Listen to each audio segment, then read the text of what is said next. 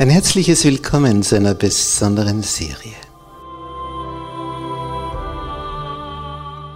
Erfüllte Sehnsucht.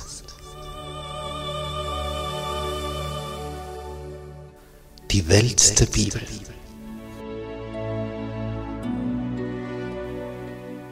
Der große Kampf zwischen Licht und Finsternis.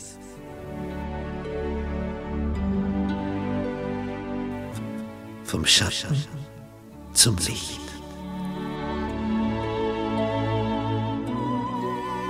Wir begeben uns auf eine spannende Zeitreise durch die letzten zwei Jahrtausende.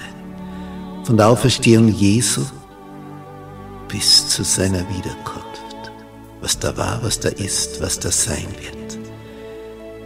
Wir betrachten die Geschichte mit neuen Augen. Wir lüften den Vorhang, was sich hinter den Kulissen abgespielt hat. Wer diese Spieler hinter den Kulissen waren, die Mächtigen. Was ihr Beweggrund war, ihre Motivation warum es zu diesem und jenem Ereignis kam, wie die große Reformation vor 500 Jahren und was die weltweit bewegt hat und was wir dadurch für die Zukunft zu erwarten haben. Es wird unglaublich spannend. Bist du mit dabei?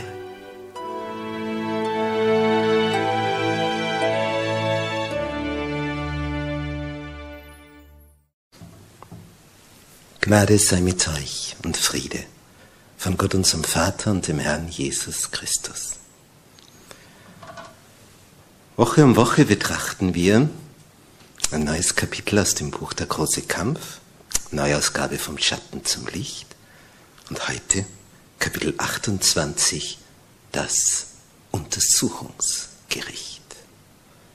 Ein Thema, das vor ungefähr 150 Jahren wie eine Bombe eingeschlagen hat, als beim Bibelstudium man folgende Stelle näher betrachtet hat.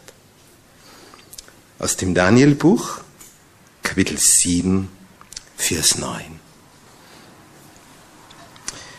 Ich sah, wie Throne aufgestellt wurden und einer, der uralt war, setzte sich.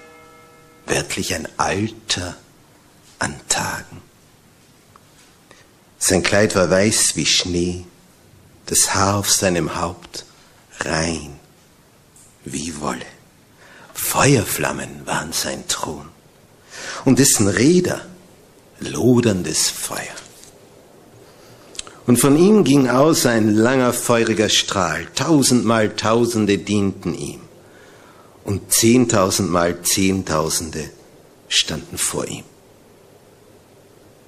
Und wozu das Ganze? Und jetzt erfahren wir es. In einem einzigen Vers.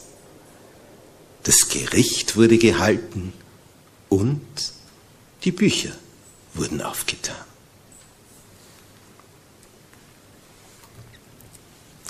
Wenn man diese Stelle so betrachtet, da gibt es im Zentrum des Universums eine Gerichtsverhandlung.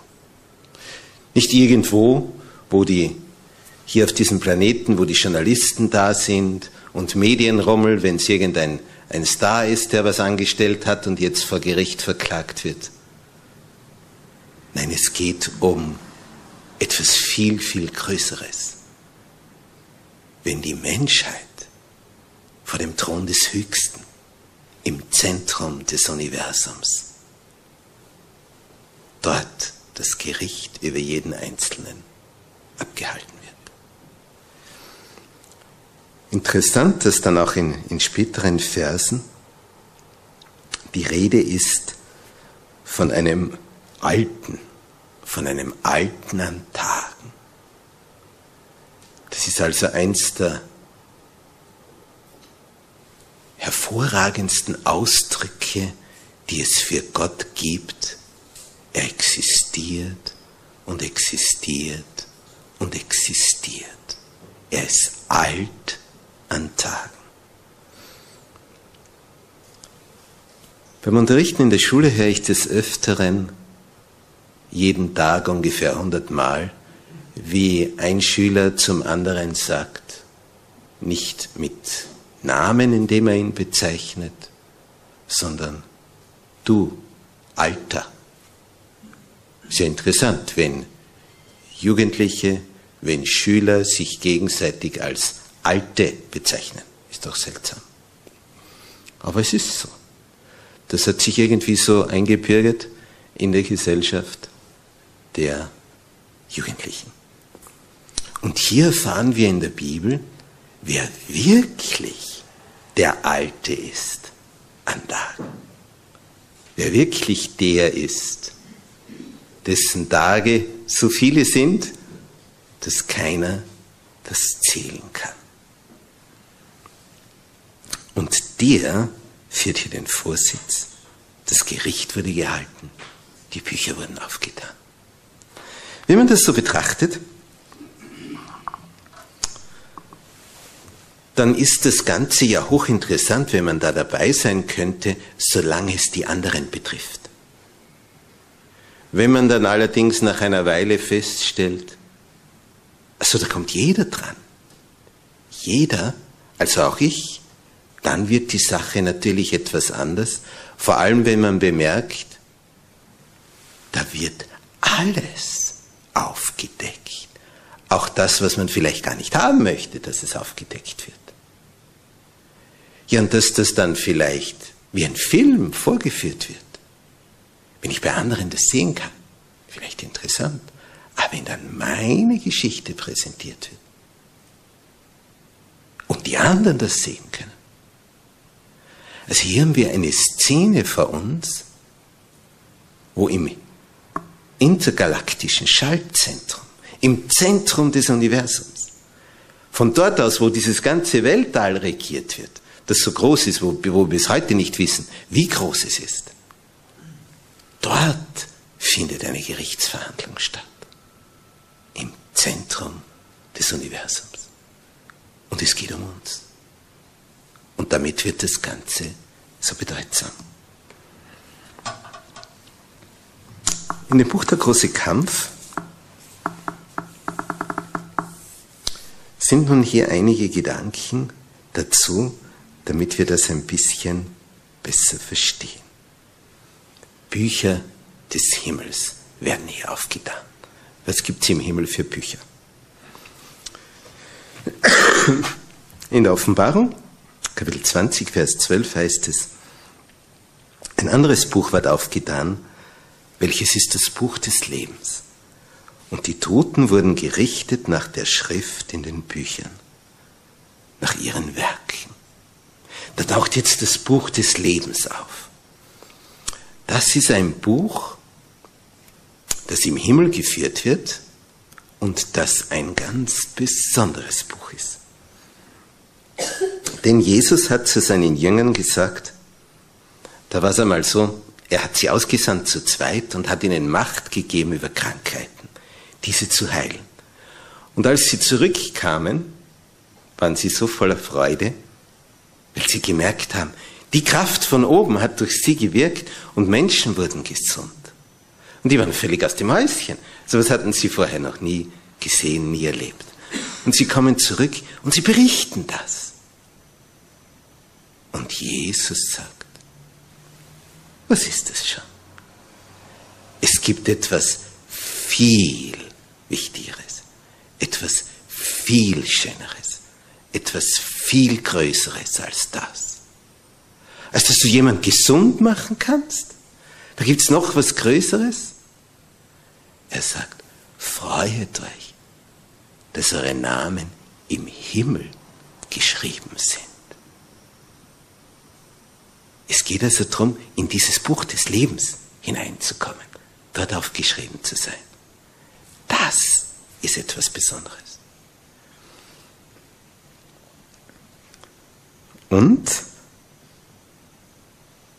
am Ende vom, äh, vom Daniel-Buch, wo wir gerade jetzt in Kapitel 7 gelesen haben, in Kapitel 12, heißt es in Vers 1, und da geht es jetzt schon ganz um die allerletzte Phase, zu jener Zeit wird Michael, der große Engelfürst, der für dein Volk eintritt, sich aufmachen. Denn es wird eine Zeit so großer Trübsal sein, wie sie nie gewesen ist. Seitdem es Menschen gibt, bis zu jener Zeit. Aber zu jener Zeit wird ein Volk errettet werden.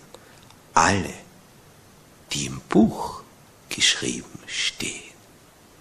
Da haben wir es wieder, dieses Buch. Wer da drin geschrieben ist im Buch des Lebens, ja, der hat's fein. Bis zu dieser Gerichtsszene. Denn in diesem Buch des Lebens, da werden alle die eingetragen, die je eine Beziehung geknüpft haben zu dem, der von Gottes Thron kam, hier Mensch wurde und uns vorgelebt hat, das Wesen des Höchsten. Jesus, der Christus. Wer je mit ihm in eine tiefe Verbindung eingetreten ist, der kommt in dieses Buch des Lebens. Dieses Buch hat also eine Bedeutung, wie es kein anderes Buch auf diesem Planeten oder in diesem Weltall hat. Denn da kommen die hinein, die dann einmal gewürdigt werden, dorthin zu gelangen. Vor kurzem bei einer Andacht schaut mich eine Schülerin so an, eine Zwölfjährige, und dann sagt sie, was ist das? Der Himmel. Wie hat man sich das vorzustellen? Was ist dort? Was sieht man da? Was haben wir da vor Augen? Wenn man in einer sternklaren, wolkenlosen Nacht nach oben schaut, nicht unbedingt in einer Großstadt, weil da sieht man dann nicht so viel, weil unten alles so stark beleuchtet ist, aber irgendwo dort, wo es draußen finster ist, und man schaut dann hinauf und betrachtet diesen Sternenhimmel und sieht diese vielen gelben Pünktchen, dass ja lauter Sonnen sind, so wie unsere Sonne, sind nur so klein, weil sie so weit weg sind. Und um all diese Pünktchen kreisen Planeten. Und Jesus sagt, dann, wenn ich gekommen bin, euch geholt habe, euch verwandelt habe, euch einen neuen Körper geschenkt habe, dann werdet ihr sein wie die Engel. Ja, und was ist dann der Himmel? Ja, dass wir nicht mehr nur hier sitzen auf diesem Planeten und warten, bis wir sterben, sondern dann bewegen wir uns durch das Weltall und besuchen die anderen Planeten. Und da gibt es eine ganze Menge davon. Tausende, Hunderttausende, Millionen, Milliarden, Milliarden von Milliarden. Da gibt es einiges zu schauen. So wie wir jetzt mit dem Auto von Stadt zu Stadt fahren können oder mit dem Flugzeug von Kontinent zu Kontinent, dann werden wir, wenn wir den Engeln gleich sind, Raum, Zeit und Materie überwinden und von Planet zu Planet unterwegs sein. Das ist der Himmel. Da gibt es einiges zu erforschen und zu entdecken.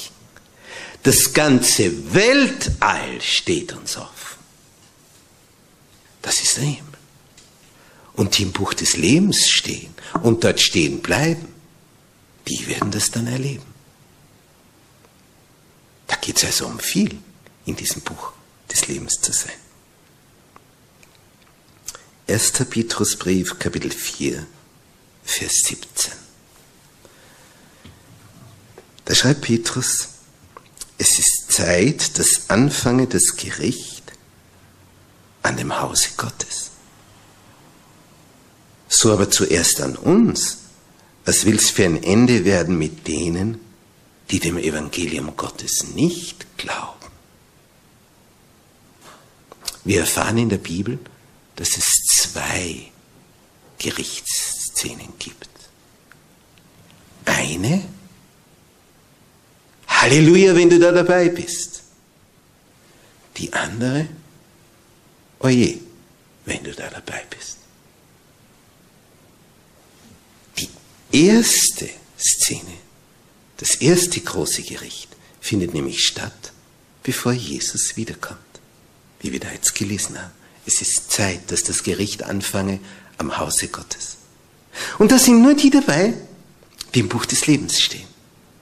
Die, die sich einmal für Jesus entschieden haben. Und die werden ein bisschen näher betrachtet, ob sie bei dem geblieben sind. Und all das, was sie im Laufe ihres Lebens an Verkehrtem angehäuft haben, aber bereut haben, bekannt haben, zu Jesus gebracht haben, da gibt es dann die Löschtaste. All das, was uns dann nicht mehr recht wäre, dass es dort wie ein Film abläuft vor dem ganzen Universum.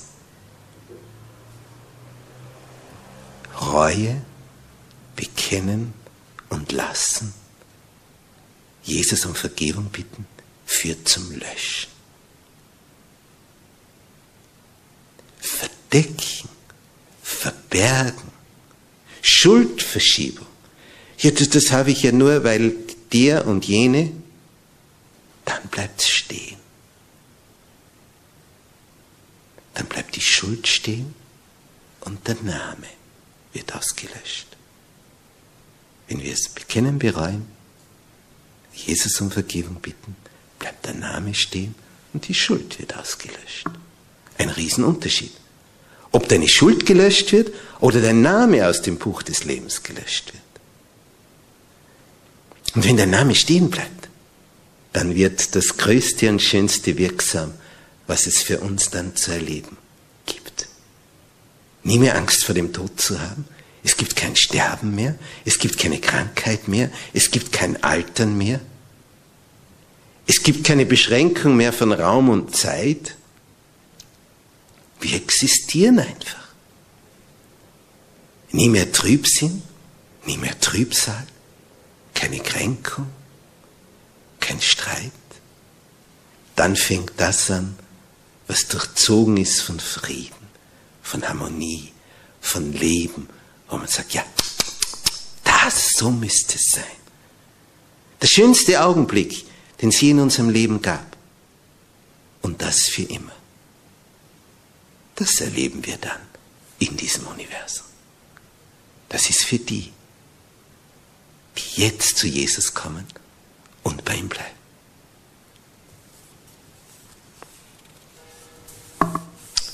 Es heißt hier auf Seite 481, im Himmel wird auch ein Bericht geführt über etwas anderes, über die Sünden der Menschen. Der Begriff Sünder kommt ja aus der Militärsprache. Wenn ein Bogenschütze einen Pfeil gespannt hat bei seinem Bogen und dann der fliegt und vorbei am Ziel. Den nannte man einen Sünder. Er hat das Ziel verfehlt. Und das kam dann hinein in die Bibel. Einer, der das Ziel verfehlt, ist ein Sünder. Einer, der sündigt, der lebt am Ziel vorbei. Der lebt nämlich an dem vorbei, dass er wie ein Engel werden könnte und im Universum einmal auf ewig existieren würde.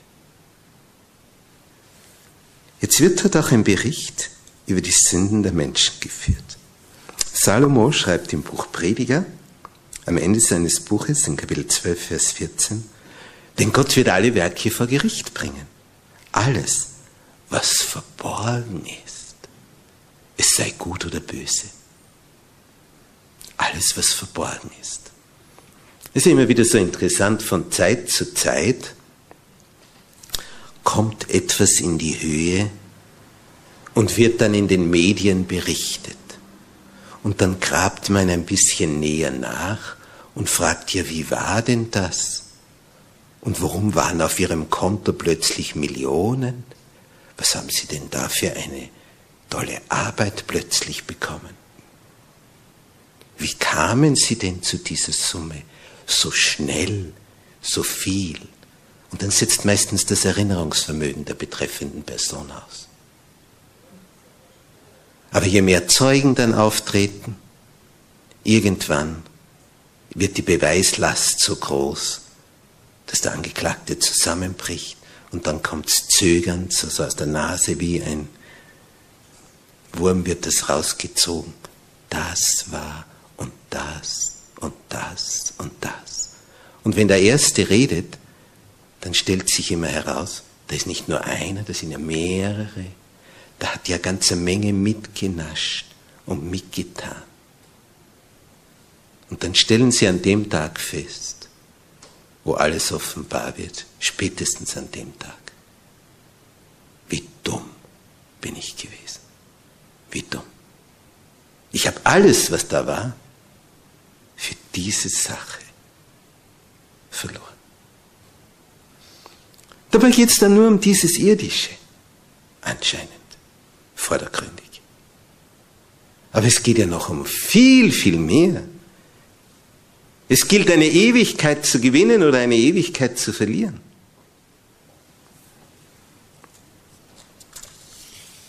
In die himmlischen Bücher wird gegenüber dem Namen eines jeden Folgendes eingeschrieben, und zwar mit peinlicher Genauigkeit. Jedes schlechte Wort, jede selbstsüchtige Handlung, jede unerfüllte Pflicht, jegliche verborgene Sünde, jede listige Verstellung, verschwendete Augenblicke, ungenutzte Gelegenheit. Da kommt ein Bericht zusammen, schwarz, schwärzer, am schwärzesten. Niemand könnte da bestehen. Niemand. Die einzige Chance ist, wenn wir Dinge einsehen, bekennen, bereuen, umkehren. Die einzige Chance für uns, wenn wir zu Jesus kommen. Denn er, er wartet auf die Einsicht. So wie Eltern bei ihren Kindern auf die Einsicht warten, dass sie es bekennen und es ihnen leid tut. Dann kann man wieder neu beginnen.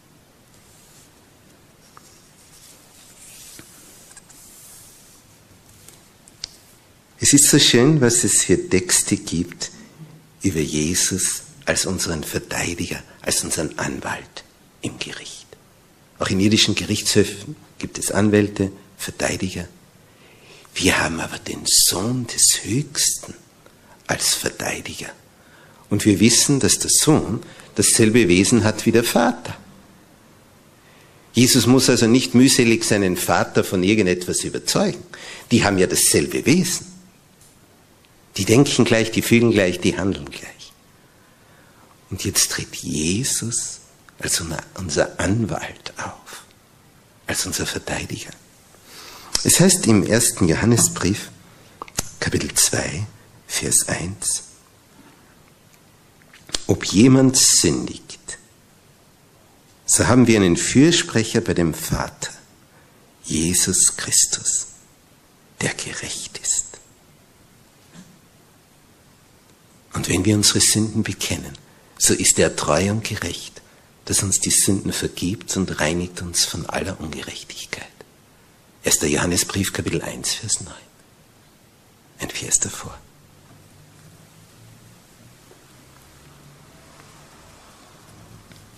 Wenn wir also so als würdig befunden werden, weil er sich für uns einsetzt, wenn wir bereuen, dann wird das wirksam was Jesus gesagt hat. Welche aber würdig sein werden, jene Welt zu erlangen. Und die Auferstehung von den Toten, die sind den Engeln gleich. Und sie sind Gottes Kinder. Sie sind Kinder der Auferstehung. In Lukas 20, Vers 35 und 36 steht dieser Vers. Sie sind den Engeln gleich. Und die Engel haben nicht das Problem wie wir in Bezug auf Zeit und Raum und Materie. Nicht, wenn wir durch dieses Weltall mit diesem Körper reisen wollen, bis wir beim nächsten Planeten angekommen sind, sind wir schon so alt geworden, dass wir das nicht mehr erleben. Dabei ist das ein Mini-Abstand. Ein Mini-Mini-Abstand. Der kleinste, der kürzeste. Mit dem Körper haben wir überhaupt keine Chance, da vorwärts zu kommen in diesem Weltall. Viel zu groß. Geht nicht. Und umgekehrt, im Kleinen, im Minikosmos, können wir auch nicht hin. Nicht, wenn man eine Bleistiftspitze, wenn man so ein Pünktchen macht auf dem Papier und man untersucht das unter dem Elektronenmikroskop, nicht die zehnfache oder hundert- oder tausendfache Vergrößerung, sondern 500.000-fache Vergrößerung, dann merkst du, wow, was das für eine Welt ist, was sich da auftut, was man da alles sieht. Und wenn man erst was Lebendiges anschaut, eine Zelle von unserem Körper, und da in die Tiefe geht, dann merkt man, jui, da wimmelt es ja nur so von Lebewesen in unserem Körper. Was sich da abspielt. Hoffentlich tun die mir nichts, die da alle herumwurdeln da drinnen. Manchmal schon, diese Viren. Weil dann, das äußert sich dann, die Lunge meldet sich, sagt, das sind Eindringlinge, die müssen wieder raus. Die stören da drinnen. Das Winzige ist so winzig, dass wir es nicht sehen. Normalerweise. Und das Große, das Universum, ist so groß, dass wir nicht hinkönnen. Aber in der Nacht können wir ein bisschen schauen, wie groß. Unser Schöpfer lässt uns was schauen. Die größte Entfernung, die größte Tiefe, am weitesten können wir schauen, wenn wir in der Nacht die Sterne betrachten. Drum, wenn du zwischendurch so denkst, wer bin ich und wie geht's mir schlecht, dann schau hinauf. Das ist dir verheißen. Immer wieder heißt es in der Bibel, schauet auf. Dort ist dein Ziel. Das hier ist ja nur ein kleiner Planet. Für zwischendurch, so eine kleine Vorbereitung. So wie ein, ein Absprung von hier. Dann geht's erst richtig los. Und alles kommt darauf an, dass wenn Jesus wiederkommt, dass er seine Engel aussendet und dich da rausholt. Und damit er dich rausholt, musst du jetzt, hier und jetzt, das fix machen mit ihm, dass dich die Engel dann auch holen. Denn wenn du dann nicht geholt wirst, dann ist es vorbei. Dann ist die größte, riesigste Chance, die es im Universum gibt, vorüber. Wir brauchen jetzt diese Nähe.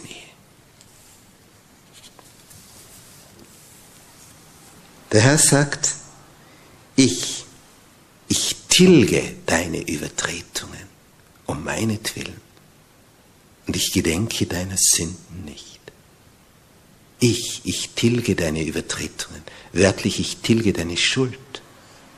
Wenn wir das jetzt auf Zahlen umlegen,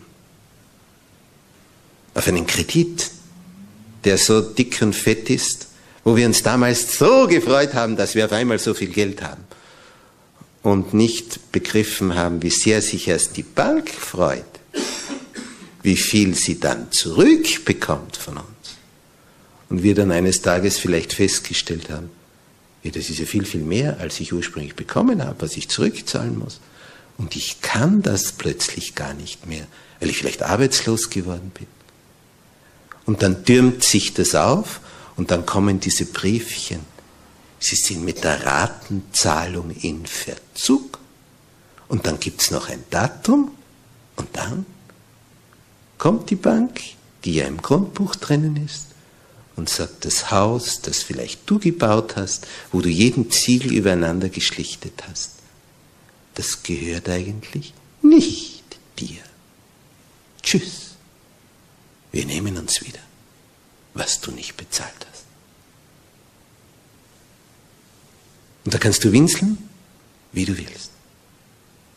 Sie haben das Recht, denn du bist in der Schuld von ihnen.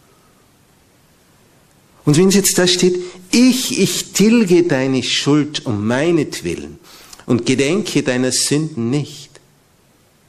Wenn jetzt der Bankdirektor käme und sagt, ach so, Sie haben so und so viel. Sie können also die 100.000 nicht zurückzahlen. Naja, dann zahl's halt ich für Sie. Soll nicht allzu oft vorgekommen sein. Haben zwar viele davon geträumt, aber es wurde nicht Wirklichkeit. Was ist das schon? Und wenn einer eine Million von dir bezahlen würde, die du in der Schuld bist, die du nicht mehr bezahlen kannst. Was wäre es schon? Im Vergleich zu dem, dass der Höchste sagt, ich, ich tilge deine Übertretungen, die Lebensschuld um meinetwillen. Ich gedenke deiner Sünden nicht. Das steht in Jesaja 43, Vers 25. Ein anderer Text. Wer überwindet, der soll mit weißen Kleidern angetan werden, und ich werde seinen Namen nicht austilgen aus dem Buch des Lebens. Und ich will seinen Namen bekennen vor meinem Vater und vor seinen Enkel. Offenbarung 3, Vers 5. Ein nächster Text. Wer nun mich bekennt vor den Menschen, sagt Jesus, wer mich bekennt, den will ich bekennen vor meinem himmlischen Vater. Wer mich aber verleugnet vor den Menschen, den will ich verleugnen vor meinem himmlischen Vater. Matthäus 12, Vers 32. Matthäus 10, Vers 32 und 33.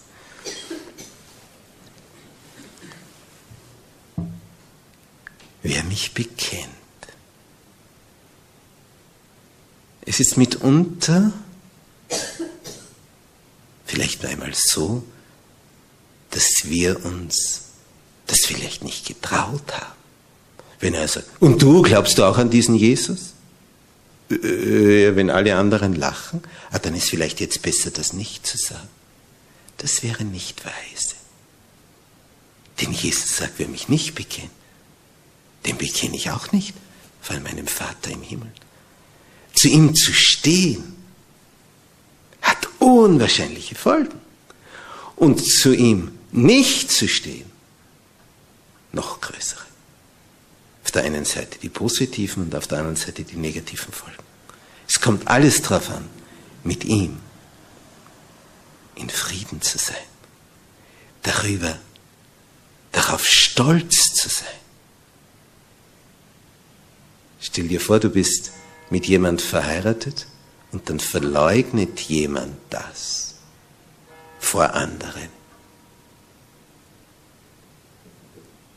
Ist kein Bekennen.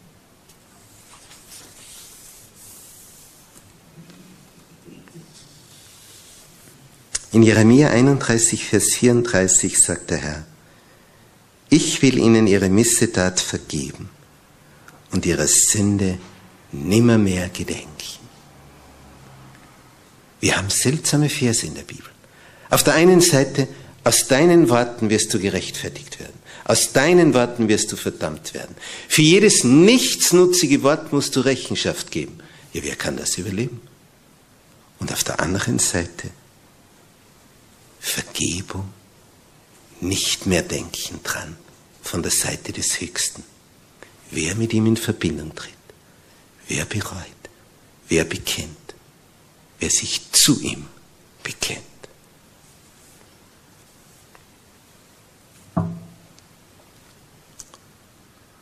Diese Zeit des Untersuchungsgerichts, wo die betrachtet werden, die auf der Seite Jesus stehen, ob sie wirklich auf seiner Seite stehen.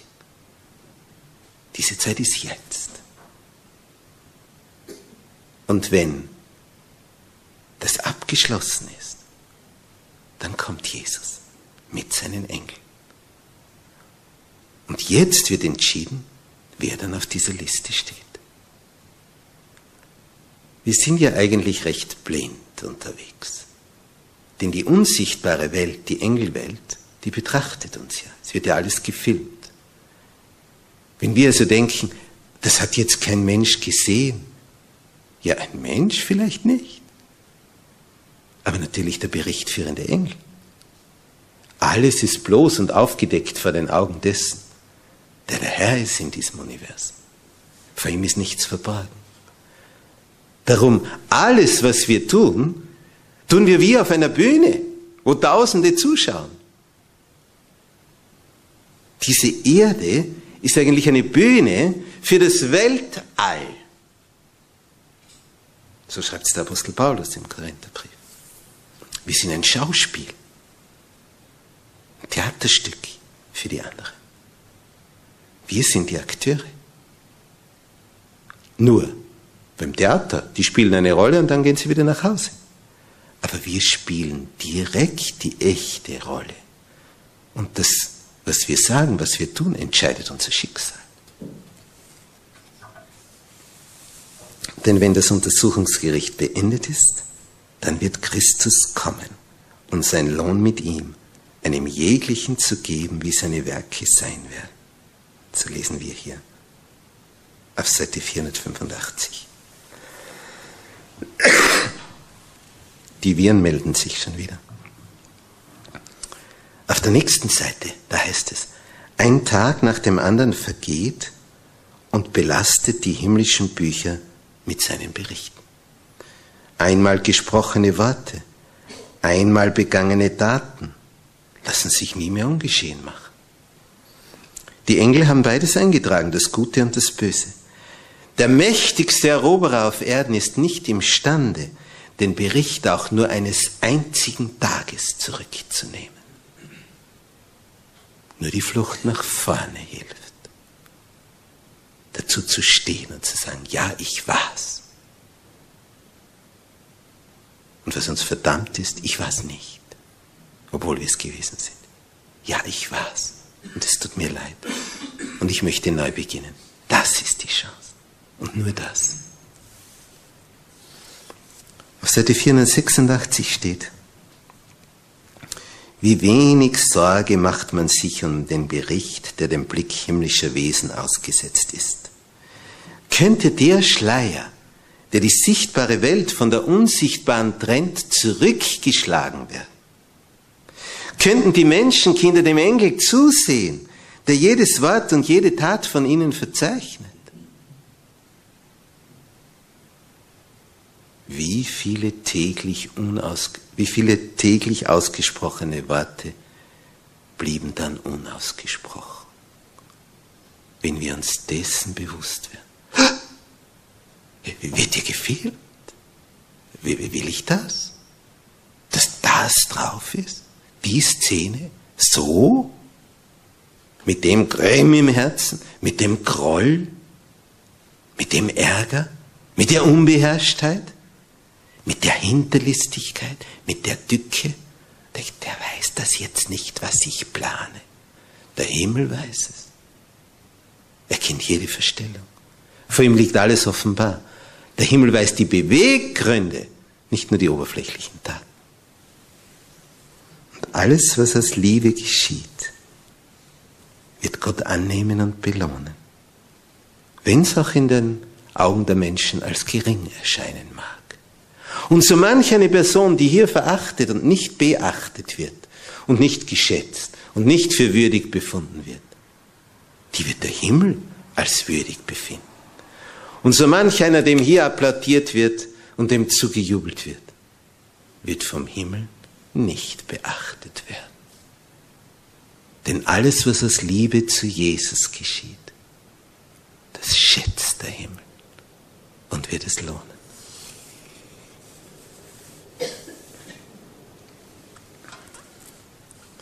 Unser Gegenspieler, unser Feind, der Unsichtbare, der einst ein mächtiger Engel war und jetzt nur mehr diesen Planeten zur Verfügung hat, der weiß, was es bedeutet, ein Universum zu haben und dann einen Planeten.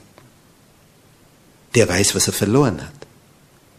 Wir wissen aber nicht, was es bedeutet, von einem Planeten die Weite des Universums zu haben. Er kennt den Schritt zurück. Wir kennen noch nicht den Schritt nach vorne. Und der, unser unsichtbarer Feind, versucht alles, dass unsere Gedanken sich mit Winzigkeiten beschäftigen und wir das Große dabei versäumen.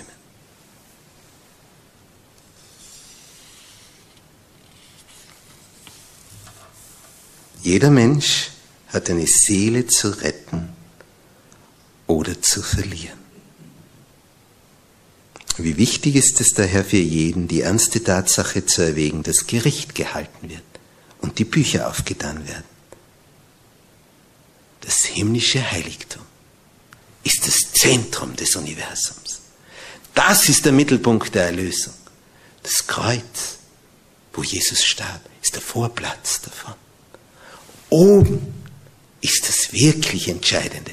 Da findet jetzt die genaue Untersuchung statt. Ob alle die, die Jesus lieb haben, dabei geblieben sind. Darum ist es so wichtig, wie wir jeden Tag gestalten. Darum lebe so jeden Tag, als ob es dein letzter wäre. Weil dann machst du nur das Wichtigste und nicht all diese Lächerlichkeiten. Wir werden nicht scharenweise erlöst, sondern jeder einzeln für sich. Der Vater kann nicht sein Kind erlösen und die Tochter nicht ihre Mutter. Jeder für sich muss dort vor dem Höchsten bestehen und kann es nur mit Jesus an seiner Seite. Und wenn dann das, das Untersuchungsgericht zu Ende geht, dann wird das Schicksal aller Menschen zum Leben oder zum Tod entschieden sein. Die Gnadenzeit, die wir jetzt haben, die endet kurz vor der Erscheinung des Herrn auf den Wolken des Himmels mit seinen Engeln. Wenn er fertig ist, dann kommt er. Die Gnadenzeit ist so lang dort, Entscheidungen getroffen werden. Und dann gilt der Vers, wie in Offenbarung 22, Vers 11 und 12 steht. Wer böse ist, der sei fernerhin böse. Und wer unrein ist, der sei fernerhin unrein. Aber wer fromm ist, der sei fernerhin fromm. Und wer heilig ist, der sei fernerhin heilig. Dann wird's vollzogen.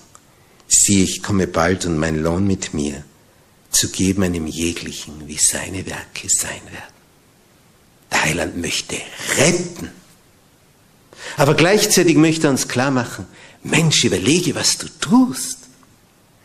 Du bist sichtbar vor dem ganzen Universum. Das wird gefilmt. Drum handle würdig deiner Berufung damit sich das Weltall für dich auftut. Und krabble hier nicht herum wie eine Ameise, die nur zweidimensional scheinbar für uns gesehen unterwegs ist, so niedrig am Boden sich befindet. Jesus hat gesagt, es wird so sein wie zur Zeit Noahs, vor der Flut. Noah ging hinein, er war in der Arche, die Tür ging zu und dann war momentan noch gar nicht dann dauerte es noch eine Woche. Und die draußen haben gesagt, schau, der ist da hineingegangen, obwohl gar nichts passiert. Sie haben es noch immer nicht begriffen. Und dann war es zu spät. Und so wird es sein am Ende. Die Sache ist entschieden, aber die anderen wissen es noch nicht. Darum sagt Jesus, so wachet nun auf das er nicht schnell komme und finde euch schlafend. Markus 13, Vers 35 und 36. Wohl uns, wenn wir es jetzt mit Jesus festmachen. Denn jetzt wird entschieden, ob wir dann wie die Engel das Universum bereisen oder einfach vergehen. Wohl uns, wenn wir uns mit ihm verbinden und mit ihm Frieden machen. Amen unser Herr und Meister, du bist hier Mensch geworden, damit wir es begreifen, was göttliche Liebe ist. Lass uns dich schauen, wie du wirklich bist, damit wir in Liebe zu dir glühen und uns nie mehr vor der Zukunft fürchten müssen. Nie mehr vor einer Krankheit, die tödlich ist nie mehr vor dem Tod. Danke, dass du Leben, wirkliches Leben für uns vorbereitet hast. Leben in Ewigkeit. Danke, dass du möchtest, dass wir das schauen, was du siehst.